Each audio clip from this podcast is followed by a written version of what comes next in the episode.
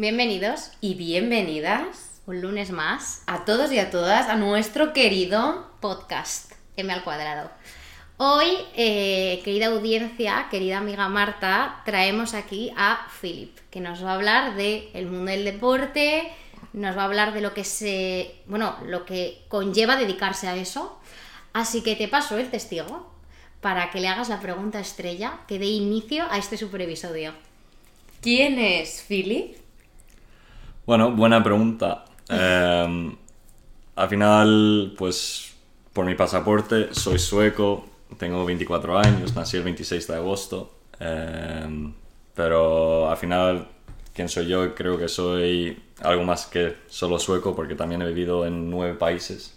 O sea, mi primer pasaporte es una foto de mi madre agarrándome así, eh, que tenía solo 10 días, que fui a México. Y luego después de México mudé a, Suiza, luego Malasia, eh, Inglaterra, Alemania, Canadá, volví a Suecia por mi cuenta y luego España y Portugal. ¿Y qué significa para ti haber vivido en todos esos países? Porque te has descrito como alguien internacional, ¿no? O sea, al final yo creo que he sacado un poco de cada país donde he vivido. Eh, a veces vacilo y digo que soy español ya. me siento más español que sueco, que escucho reggaetón y todo eso. pero sí, al final sacas un poco de cada cultura, que, que, soy sueco en ciertas cosas, pero también me siento pues igual pues español, alemán, un poco de todo. ¿Podríamos decir que eres ciudadano del mundo? Sí, más o menos. Me encanta este concepto. Marta se describe como ciudadana del mundo. Pero tú te sientes, ¿hay algún país que te llame más o que lo sientas más casa que otro? ¿Dónde está mi familia? Muy bien. O sea, si está en Suiza, pues ahí. Si está en Barcelona, pues ahí. La verdad que siento un caso donde están todos ellos. Yo quiero empezar eh, y vamos a tratar el tema de tu familia, porque creo que eh, Philip tiene unos valores familiares que son admirables. Eh, yo siempre he dicho que el matrimonio de tus padres siempre es algo que es algo además que hemos hablado entre amigos lo que todo el mundo quiere. Pero vamos a empezar a ese lado profesional. Eres portero, ¿no? Sí. Eh, ¿Cómo empiezas? Bueno, empiezas teniendo un hermano mayor que quería ser delantero. ¡Ay! Y entonces tú tenías que parar los balones, ¿no? Sí, yo con tres años mi hermano me metió en la portería y quería pegar y quería que en alguna forma se devolvieran los balones. Y era perfecto tener un hermano pequeño y intentaba parar lo que podría. ¡Qué gracia! te voy a fijar que esto no lo sabía. Fue por él, en verdad. O sea, tengo que darle las gracias a él por eso. Y pues más o menos así. Y luego poco a poco pues vas entrenando con tu hermano mayor y así. Y llegó un punto donde quería apuntarme a un equipo y te apuntabas. O sea, poco a poco y ya un punto donde dices, me quiero dedicar a eso. O sea, quiero ser futbolista. ¿Con qué edad? Para mí, a ver, como pequeño siempre quieres ser futbolista, pero también quieres ser astronauta, ¿no? Así que yo con 14 años jugaba mucho al tenis y al fútbol y ahí es donde dije, solo al fútbol. Y entrenaba al fútbol todos los días, más o menos. ¿Qué significa para ti el deporte? A mí, pues lo que has dicho tú, ¿quién soy Philip? Pues al final soy también, he dicho lo de internacional, pero gracias al deporte soy quien soy. O sea que en el deporte para mí es clave para cualquier persona, en verdad, competir y estar en un ambiente así para aprender, o sea, en general porque llevas muchos pues, momentos malos, momentos buenos, pero sobre todo lo malo es donde más aprendes. Muy bien, me encanta. Y yo quiero eh, decirte, ¿en qué momento dices, me profesionalizo? O sea, ¿cuál es ese momento donde dices, oye, yo aquí veo un futuro, ¿quién es, ¿cuál es ese primer equipo donde de repente te llaman y das ese primer salto? ¿no? Porque tú lo has dicho, todas soñamos con ser modelos y todos soñáis con ser futbolistas, que queda un poco misógino en sí, o sea, también una mujer puede soñar con ser futbolista, ¿no? Pero que son esas profesiones que todo el mundo un poco que desea, ¿no? O sea, tú jugabas al fútbol, pero ¿cuándo empiezas a destacar? A ver, ocurrió un poco natural, ¿no? O sea, poco a poco vas mejorando, pero sí es verdad que pues, con 15 años fui con la selección, absoluta, bueno, absoluta no, perdón, el sub-26 de Suecia. Y dije, hostia, vale, pues tengo un poco de potencial, ¿no? Tienes talento. Y luego poco a poco, pues dices, pues después de Canadá mudé a Suecia con 16 años solo, a Suecia, porque dije, en Canadá no puedo vivir para ser futbolista. Entonces me fui ahí, de ahí y viví en Suecia, pues al final me llamaban el equipo profesional, provincial y... Pero perdón, perdón que te interrumpa, Philip. Sí. Esto para aquellas personas, yo incluida y yo la primera, que no entiendan cómo va esto. em, ¿Hay alguien, un agente o una persona que no sé cómo se le llama eh, de manera profesional, que va a, a mirar en los partidos cómo juega la gente y te selecciona y te dice, hola Philip, ¿qué tal? Oye, ¿te interesaría eh, jugar de manera profesional o eres tú que vas y, y- y yo qué sé, haces como un casting? Me lo estoy mandando, es que no tengo sí, ni idea, sí, por no, favor, te- cuéntanos. A ver, mi camino ha sido muy distinto.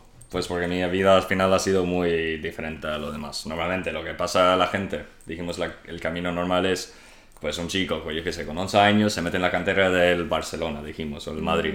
Ok. Se mete ahí, poco a poco se hace mejor, ellos siguen dándole un contrato con las edades mayores. Y al final, pues en Madrid, Barcelona, en juvenil, pues ya empiezas pues ver un poco de dinero, tampoco una locura, pero vas ver- viendo dinero y así, y luego te, pues, te subes al equipo B, o sea, el Barça B o el Real Madrid Castilla, y ahí ya empiezas, pues, dijimos que eres jugador profesional, ya tienes un sueldo bastante bueno, así. Eso es lo normal. Que luego pasa también que algunos, pues al final no no te dieron para entrar en una cantera, pues empiezan a jugar pues en canteras igual más bajas o pe- peores. Y el Madrid, por ejemplo, bueno, igual estás en el Getafe Se fijan en ti. y el. Madrid fijan en ti y te fichan. Ah, claro. O sea que así puede ser también, o sea, depende. Entonces, tú has dicho que eh, tu trayectoria, o sea, tu trayectoria, perdón, profesional no ha sido em, normal, o sea, no has seguido esa trayectoria.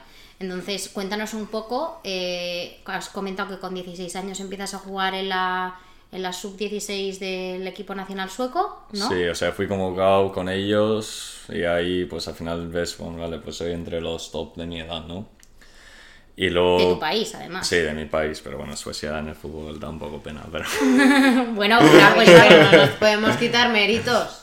exacto. En, en fin, que luego pues, pues veía también, o sea, dediqué con, con, 14, a- con 14 años, quería ser futbolista y ahí es donde en Alemania me dediqué y quería ser, o sea, entrar en un equipo bueno y así, cantera bueno. Y luego mudé a Canadá porque al final mi familia es eso y pues al final entré en un equipo bueno ahí así, pero no podría seguir esa trayectoria viviendo ahí. Entonces fui a Suecia y ya había ido en marzo, que con la ayuda de mi madre, que había llamado equipos para, pues, hacemos una prueba. Y pues me Su quería... madre fue tu agente. En ese momento sí, por ejemplo. Y luego pues me querían los equipos y luego de- pues decidí elegir el equipo que estaba donde iba a vivir, más o menos. Y ahí sea- lo haces bien y después me subió al primer equipo y luego de parte de ahí dije, mira, de aquí no voy a hacer carrera, me voy a España. Te fuiste a España. Sí. ¿Y para qué equipos jugaste en España? Pues jugué en un equipo de tercera como juvenil, o sea, sin más. Bueno, sin más no, algo es algo. Hay gente que no llega a Ah, tercera división. Sí, pero tercera es semiprofesional, dijimos. Y jugué ahí como juvenil, lo hice muy bien y me quería el Tenerife.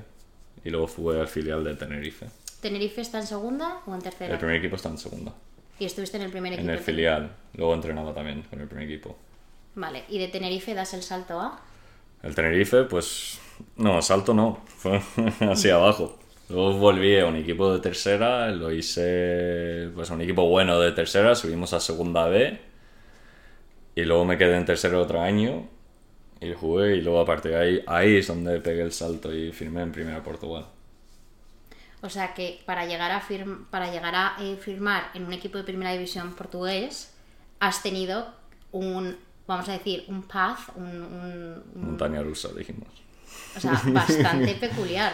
Por eso yo creo que es importante un poco que nos compartas, Philip, que, eh, cómo, cómo te entrenas, más allá de a nivel físico, mentalmente o a nivel, eh, sí, pues a nivel de autogestión interna para poder, ¿no?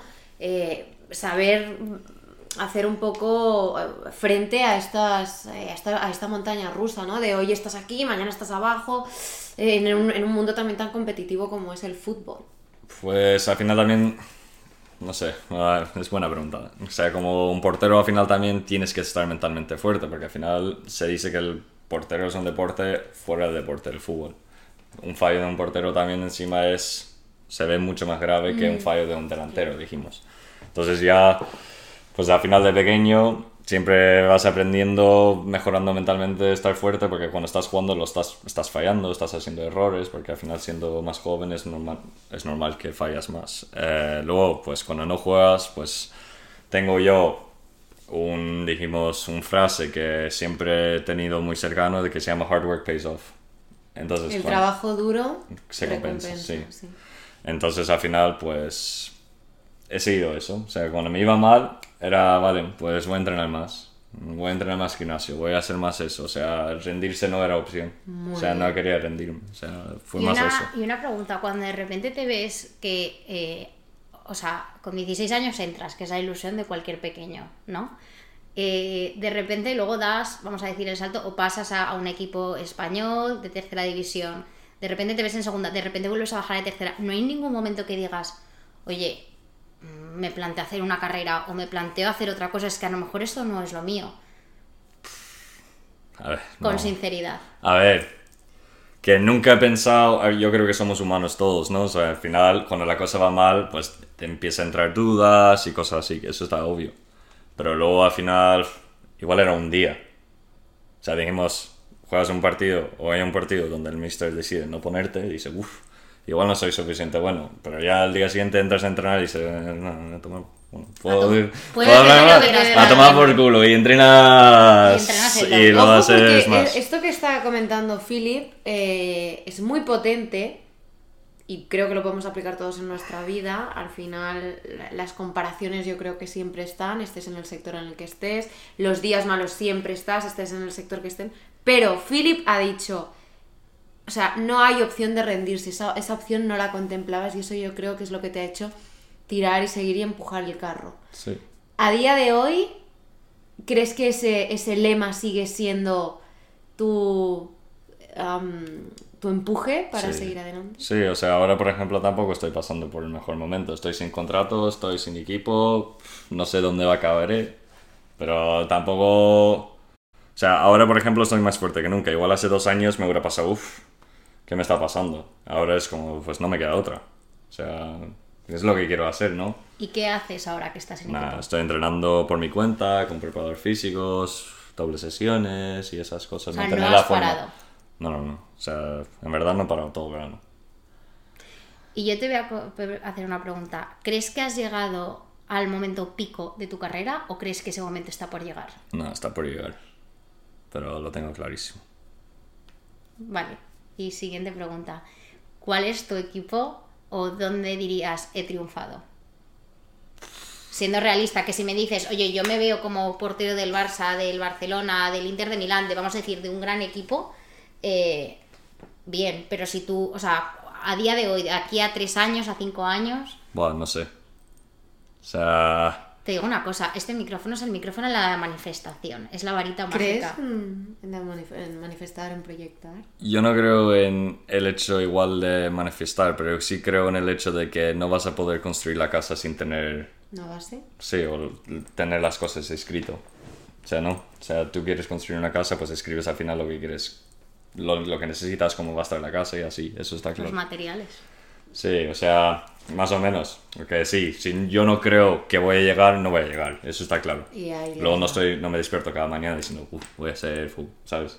O sea, no. Hay algo que dice Marta y es nosotros siempre manifestamos con acciones. O sea, esto no consiste en mi pod- nuestro podcast va a tener eh, el premio Ondas si realmente nosotras no grabamos, no subimos todos los lunes, no nos preparamos las entrevistas. Eh, entonces, eh, manifestar también consiste en tomar acciones, en escribir esos materiales y trabajar en conseguir esos materiales para construir esa casa. Pues entonces sí. ¿Haces, haces alguna técnica? Es decir, escribes, ¿no? Para de Eh, alguna manera materializar, de bajar a la tierra lo, lo- lo que tú quieres o hacia donde tú te quieres ver. He trabajado mucho con un coach mental y, por ejemplo, antes de partidos, pues siempre hemos, hemos trabajado de que vas a escribir cuatro o cinco cosas que te quieres enfocar en ese partido. Y luego el día antes de partido, pues entonces, antes de dormirme, pues todo- intento imaginarme en el partido. Eso Visualizar. sí. Sí, visualizar exactamente acciones, paradas, eh, las cosas que quiero enfocarme. O sea, de qué quiero aprender. O no aprender, pero hacer bien en el partido, dijimos. Y pues al final llegas al partido y ni te sientes, bueno, algo de nervios tendrás siempre. Pero como ya lo has visualizado tantas veces Sí, en tu mente, es como- como si ya lo hubieses vivido, Sí, ¿no? o sea, y encima cuando, cuando tenía 16 años, pues él me hizo, ¿dónde quieres acabar? Yo con 16 años, pues para mí, pues Barcelona, preguntaste tú ¿no? lo de triunfo. ¿No? Ah, no, no. Luego nos dirá cuál es su equipo favorito, pero Sí, lo vamos a dejar para el favor. final. para Pero la yo me imaginaba en ese equipo jugando. Y era como que luego, cuando llegues a ese punto, pues vas a llegar y vas a estar ya, buah, lo he pasado. O sea, es como que sientes que ya estaba ahí. Entonces los nervios no te va... Bueno, dijimos que los nervios son buenos, pero no te va a controlar los nervios. Al final Eso tú controlas es. los nervios. Yo quiero hacer una pregunta. Eh, Marta es mucho más deportista que yo. O sea, yo y el deporte no somos los mejores amigos, las cosas como son. Pero me parece muy importante porque, por ejemplo, el fútbol, bueno, al igual que el baloncesto o cualquier otro deporte de equipo, es un deporte, valga la redundancia, de equipo.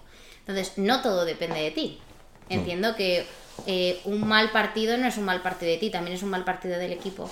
¿Cómo afecta eso a, a las amistades? Porque al final es gente con la que entrenas, vives, sufres, celebras. Eh, cuando las cosas van mal a nivel de equipo, ¿cómo se afecta eso? A ver, que he estado, en equipos donde el equipo va mal y hay tensión, pero esa tensión siempre es, para mí siempre ha sido un poco sano, porque si no hay esa tensión y te va mal el equipo, es que es imposible que lo saques para adelante.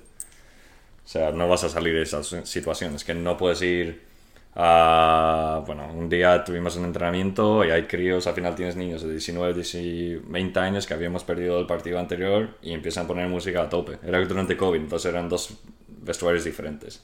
Vale. Viene el veterano, el capitán, entra ahí, le echan una bronca que flipas.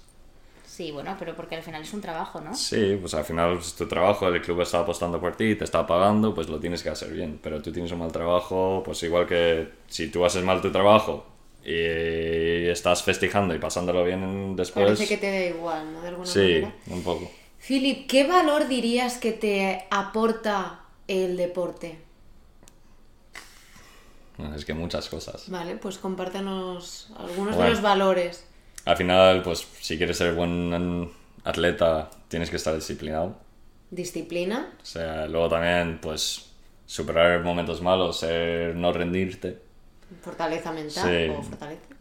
Y, no sé, también con llevar con un grupo. Al final, pues, fútbol es un, lo que habías dicho tú, un, deporte de equipo. así, entonces tienes que saber compartirte con, pues, 20 o 25 otras personas. Y llevarlo bien, porque si no, pues, estás jodido. O sea, no sé. Pero todo. No, no, son muy buenos valores. al Pero final. más o menos todo. Me voy a poner súper trágica y por favor podemos tocar todos madera antes de que haga esta pregunta. Si por alguna razón tú tienes que dejar de hacer deporte, ¿qué significaría eso para ti? Si me lo preguntas ahora, pues estaría jodido. Bueno, claro, ahora significaría Pero dar un yo- volantazo a tu vida, pero si el día de mañana tú no tienes, y se lo quiero hacer también a Marta, fíjate, porque Marta utiliza también muchísimo el deporte como esa vía de escape, esa Sí. conexión con ella misma. Si no tuvieseis esa herramienta, ¿qué haríais? Probablemente no estaría en este punto. Marta, hija, qué traumática. No, pero ¿sabes qué pasa? Que cuando el deporte es es como la única vía que tienes ya no es de conexión con uno mismo, es de incluso de desconexión. O sea, yo cuando hago deporte y cuando conduzco son las únicas cosas que no pienso, salgo de mi mente, entonces no me imagino eh, no tener eso en mi vida, es que no lo concibo, entonces me tendría que ver en la situación, pero bueno, al final el ser humano, gracias a Dios, eh, es- nos adaptamos a, a las situaciones, nos cuesten más o nos cuesten menos, o sea que buscaríamos una salida, pero en el caso de Philip, que se dedica plenamente al deporte, pues tendría que readaptarse, evolucionar, mm, ¿no? A ver, también estudio. Estoy... ¿Qué estudias, Philip? Bueno, ya tengo el diploma en ADE y estoy haciendo un máster en finanzas. Ah, bueno, bien. Pero sin el deporte estaría bien, bien jodido. Seguro. O sea, si tú dices que de repente no puedo entrenar nada. Nada de nada. No, es imposible. Claro, es que la o sea, gente que a me ver, gusta. encuentro una forma de superar los problemas porque así soy. O sea, de repente encuentras otra desconexión. Pero en el momento estoy bien jodido. O sea, para mí como ella, me pasa algo mal, voy a entrenar fuera. O sea, no. Porque te enfocas tan. Es tu pasión, lo dedicas y es como que estás en otro mundo. Y te voy a hacer una pregunta que eh, Marta y yo antes lo hemos hablado eh, previo a grabar este episodio y es, eh, claro, todo el mundo que tiene una carrera deportiva, ¿no? Siempre se le pregunta, el, claro, una carrera deportiva tiene una fecha de caducidad, ¿no? O sea, es decir, a excepción de que sea Roger Federer y aún así ya está retirado, ¿no? Pero es verdad que se ha retirado tardío. Pero mi pregunta sería, eh, claro, tú ahora mismo nos has dicho que tienes un plan B. Has hecho ADE, te has hecho un máster, o sea, es una persona que estás formada. ¿Lo has hecho por tener un plan B por si esto no funciona? ¿O lo has hecho porque realmente es algo que también es una pasión y te interesa? No, me interesa mucho. Me interesa mucho.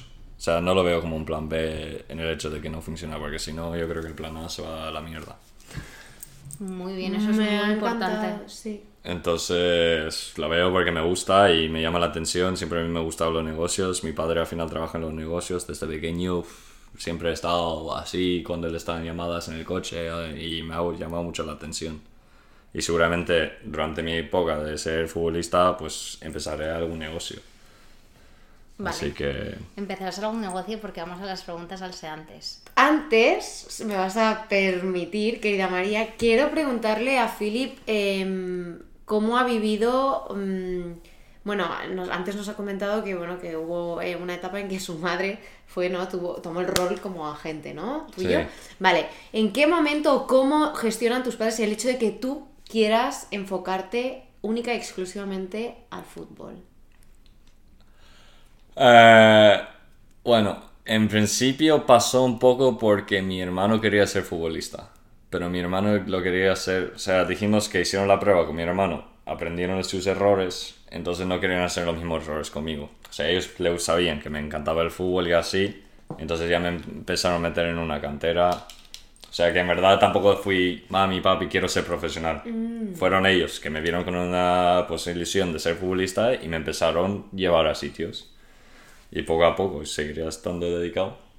Pues eso, que estaba dedicado y quería seguir. Entonces luego, pues cuando mudé, después de Alemania, mudé a Canadá, lo busqué yo. O sea, ya no era mi madre llamando equipos, era yo que llamaba equipos y encontran, pues encontrar un equipo que podría pues ir con la misma ilusión que yo, la de...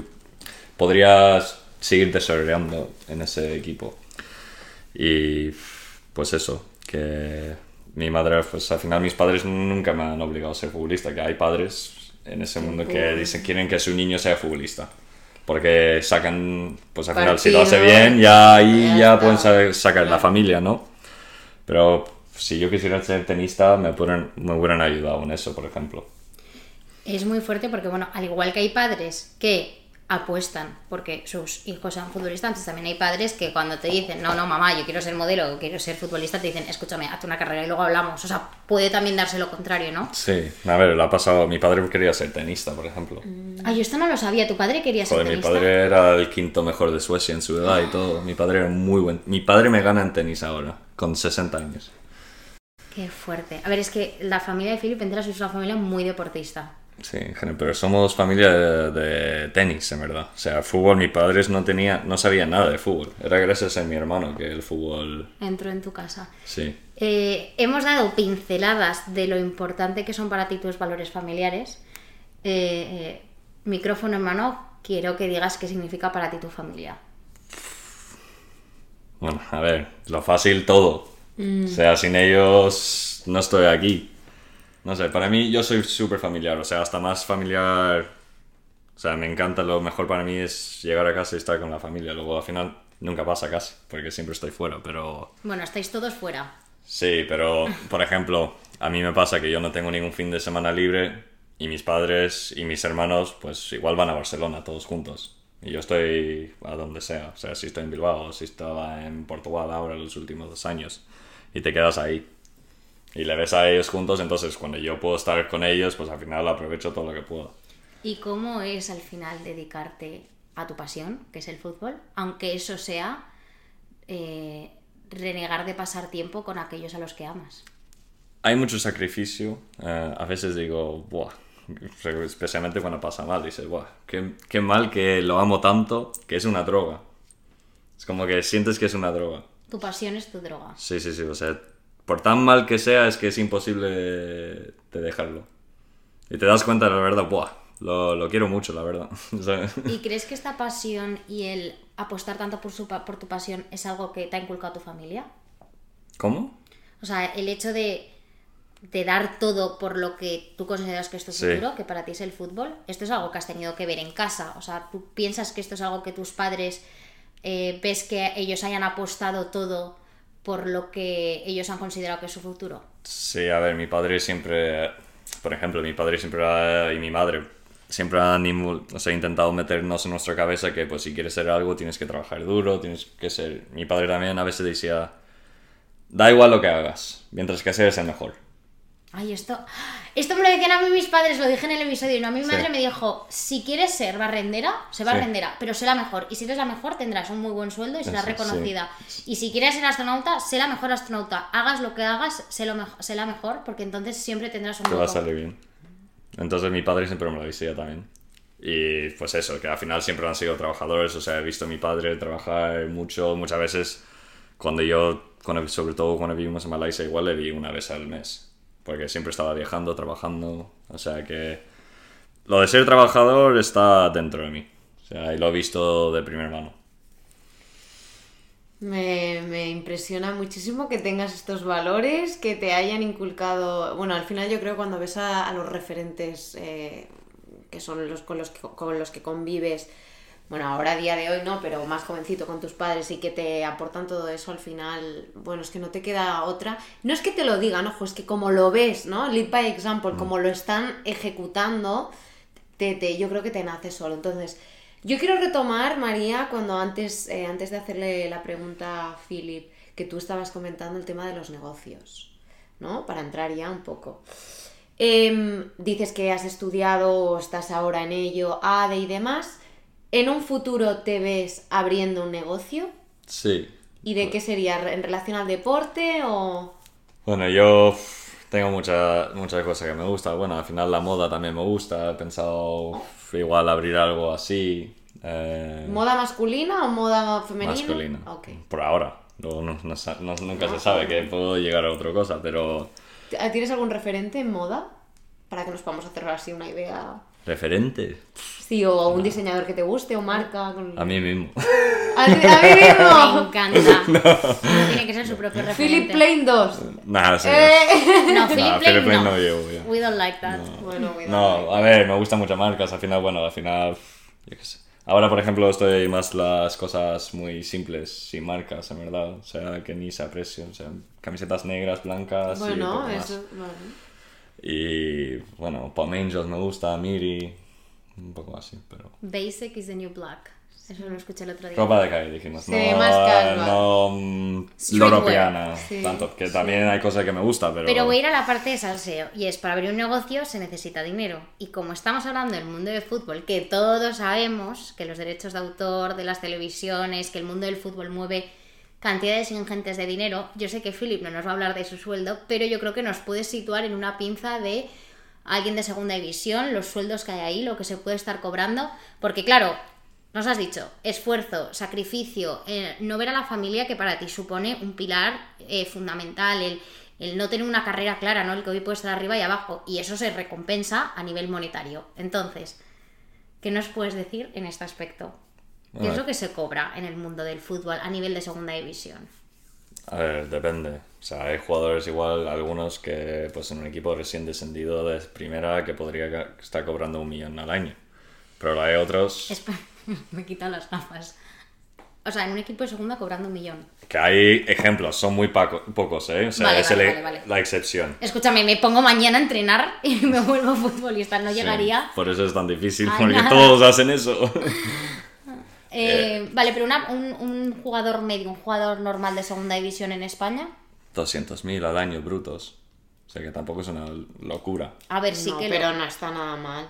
No, o sea, no, no. quiero decir. Sí, pero, ¿Eh? Quiero pero- decir. pero dedicas lo mismo a uno. Uno ganando 200.000 euros dedica exactamente el mismo tiempo, igual más, que uno cobrando 5 millones. Ya. Es verdad, qué fuerte, claro, nunca lo Yo hice así. 260 sesiones el año pasado con mi equipo. Neymar y PSG capaz que hicieron menos, porque al final juegan más partidos, pero quiero decir que te dedico lo mismo. ¿Crees que ahí entra eh, un poco el don de cada uno? O sea, ¿crees que un futbolista, ser futbolista se nace o se hace? Cuidado porque aquí, claro. A ver, para mí al ¿Por final... qué Neymar cobra más que tú? Por porque es ejemplo? mejor. ¿Por qué es mejor? O bueno, a nivel porteros, perdóname, es que no tengo ni papa, ver, no puedo... yo soy portero, él es delantero, pero Claro, él pues, es con otro- estrella mundial, yo soy, entre ¿Y comillas, por nadie. qué es estrella mundial? Pues porque al final, pues en Brasil él estará jugando todos los días en la calle. Que al final yo creo que se hace. O sea, si tú me metes en su mundillo de pequeño, pues puede ser que yo también seré Neymar. O no, porque pues ciertos aspectos cambian. Pero Yo yo, creo que en la vida todo es un 50-50. Yo creo que ya no en el mundo del deporte. Yo creo que hay un tema que va unido a tu personalidad, a tu valía y a aquellos dones que hay gente que nace y hay gente que no nace. Yo cuando corro, os juro que yo hay veces que digo, yo creo que estoy corriendo hacia atrás. O sea, yo no sé correr. Entonces, pero eh, yo creo que hay un punto en el deporte y la vida que es sacrificio y trabajo, eh, porque al final eso es lo que te hace ser bueno. Nadie nace sabiendo, pero también hay un tema de don. Entonces yo creo que es 50-50. Habrá mucho Neymar que haya estado en Brasil y que eh, se haya quedado en eso. Y eh, habrá otros muchos que a lo mejor no sean tan buenos como Neymar, pero que les han puesto mucho trabajo y mucho sacrificio, ¿sabes? Para mí sería más 98% trabajo y luego 2% de talento, si quieres. Hostia, qué fuerte. O sea, yo con 98% de trabajo puedo llegar a ser un profesional muy bueno. Igual, llegar a ser el mejor del mundo, puede ser que no. Ahí necesitas ese talento, esa magia. O sea, se tú me estás decir. diciendo que en la vida 98% trabajo, 2% talento. Esto es una frase rompedora. Sí, más o menos. O sea, yo creo que hay algo de talento, obviamente, pero yo creo que es más por aspectos igual físicos. Yo, por ejemplo, pues soy portero, soy alto. He nacido con ser alto. Tengo más facilidad ya ser portero que alguien que es 1,75. Porque hay equipos que no fichan un portero 1,75, solo por la altura, y ya está, fuera. Qué barbaridad. No te considero. ¿Qué le dirías eh, a una persona, niño, niña, que es jovencito, que le encanta el fútbol y que no sabe cómo empezar o cómo meterse? Bueno, al final primero hacerlo porque te guste. O sea, no vas detrás del dinero porque si eres niño, pues al final no resulta que no vas a llegar.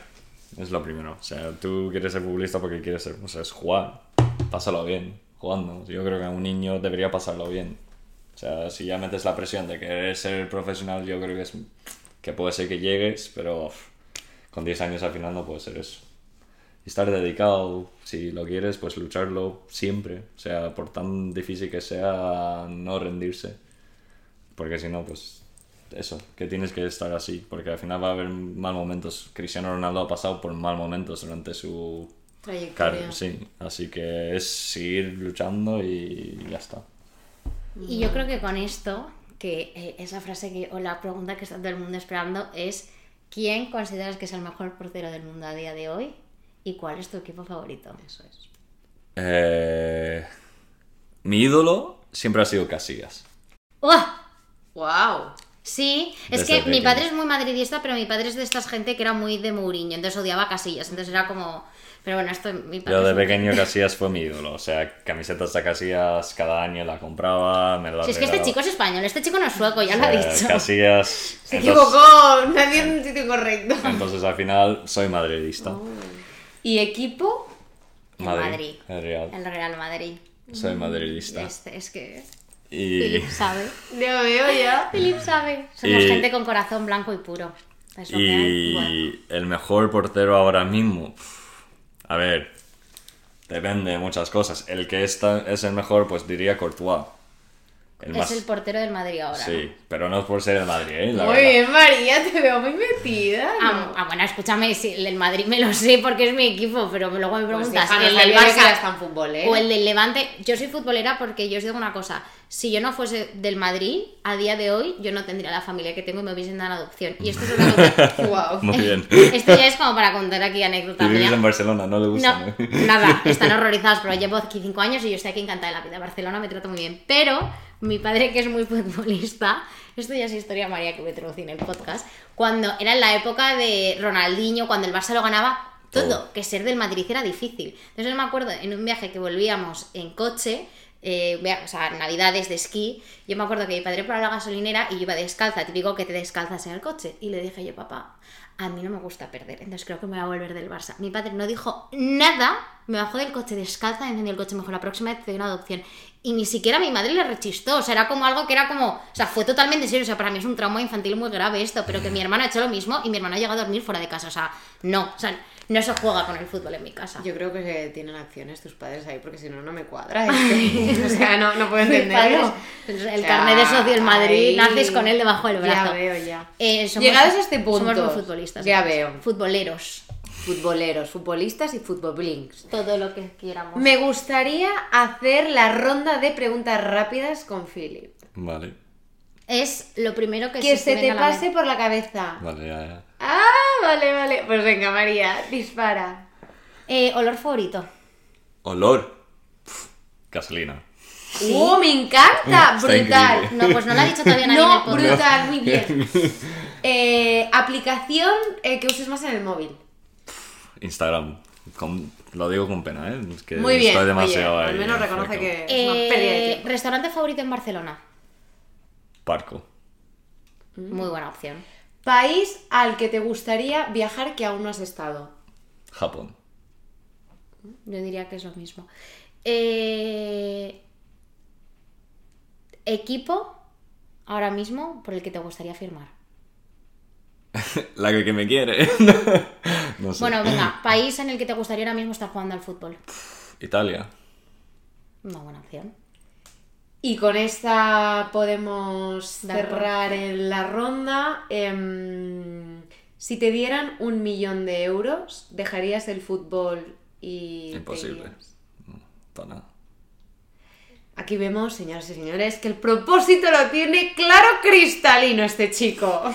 Y ahora vamos con nuestra pregunta estrella y es ¿qué tal estás, Philip? Pero ¿qué tal estás de verdad? No un bien, que si estás bien, fenomenal, eh, sino un... Es que se ríen porque digo mucho fenomenal, sino un desarrolla más, o sea, realmente cómo estás, cómo te encuentras.